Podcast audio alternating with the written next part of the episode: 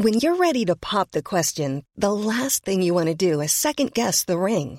At Bluenile.com, you can design a one of a kind ring with the ease and convenience of shopping online. Choose your diamond and setting. When you find the one, you'll get it delivered right to your door. Go to Bluenile.com and use promo code LISTEN to get $50 off your purchase of $500 or more. That's code LISTEN at Bluenile.com for $50 off your purchase.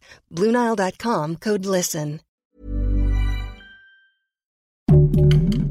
Heraldo Podcast, un lugar para tus oídos. ¿Qué sigue en el proceso para los cuatro aspirantes de la presidencia del Frente Amplio por México? ¿Y por qué Marcelo Ebrard anda tan confiado de ganar la silla presidencial? Aquí te lo contamos. Esto es Primera Plana, Ruta 2024 de El Heraldo de México.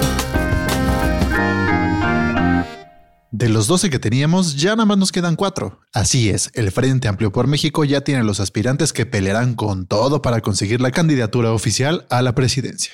Los seleccionados fueron Santiago Krill y Xochitl Gálvez, representantes del PAN, y Enrique de la Madrid y Beatriz Paredes del PRI. Elección que dejó a los dos candidatos del PRD, Miguel Ángel Mancera y Silvano Aureoles.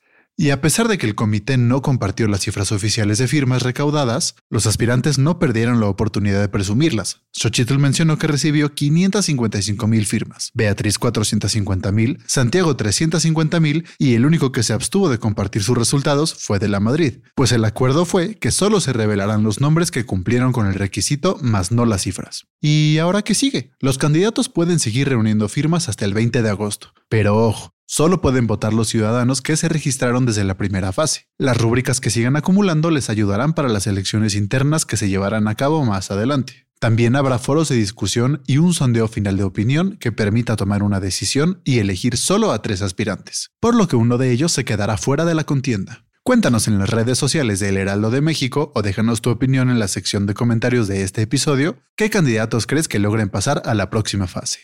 Si quieres estar bien informado sobre las elecciones del próximo año, no pierdas la cobertura Ruta 2024 a través de todas las plataformas de El Heraldo de México. Escríbenos en los comentarios qué te parece este episodio.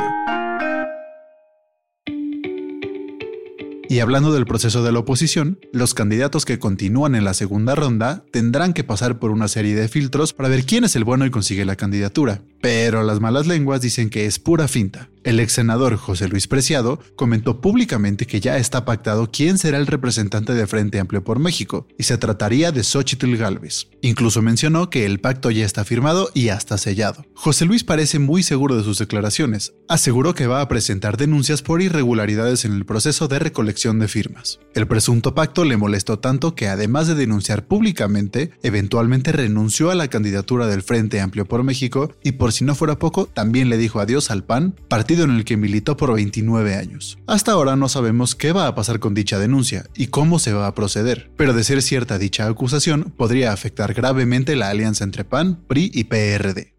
Marcelo Ebrard aplicó la famosa frase de ya me vi, porque ya se visualizó en el cargo presidencial, tanto así que ya anda repartiendo cargos y armando su futuro gabinete. Algunos de los nombres que salieron a relucir son los de Claudia Sheinbaum, a quien dejaría a cargo de la Secretaría de Gobernación, y a Dan Augusto López, encargado de los trabajos en la Cámara de Diputados. Aclaró que esto sucederá siempre y cuando ellos acepten su invitación. ¿Qué pensarán Claudia y Adán Augusto ante dicha propuesta? ¿Los veremos en el gabinete presidencial si a Marcelo se le cumple su deseo? Porque no olvidemos que también están haciendo su luchilla y junto a Marcelo y otras corcholatas son coordinadores de defensa de la 4T, en otras palabras, en busca de la candidatura de la presidencia. Pero bueno, ¿A qué viene tanta confianza del ex canciller? Según sus declaraciones, siente que tiene cierta ventaja pues encabeza las encuestas. No sabemos de dónde sacó esos datos, pero por lo que él ha visto, tiene oportunidad de convertirse en el candidato presidencial de Morena y ganar el cargo. Anda tan confiado que presentó no dos, sino tres propuestas de campaña. La primera fue el Plan Ángel de Seguridad, el segundo Salud para Todos y recientemente anunció Pasaporte Violeta, un proyecto para mujeres que les brindará un apoyo económico mensual de 3 mil pesos. Algunos comentarios señalaron la similitud de su propuesta con el salario rosa que también apoya económicamente a mujeres del Estado de México. Ebrard señaló que no son lo mismo, el pasaporte violeta será universal y no se repartirá aleatoriamente. Con esto pretende cerrar la brecha salarial y favorecer a las madres de familia que más lo necesitan. ¿Crees que sea el próximo en sentarse en la silla presidencial?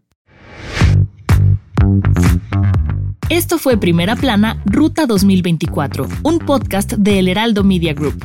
Sigue toda la cobertura de las elecciones de 2024 con un nuevo episodio de este podcast cada viernes. Síguenos en Instagram y TikTok como arroba El Heraldo Podcast y en Facebook, Twitter y YouTube como El Heraldo de México. Hasta la próxima semana.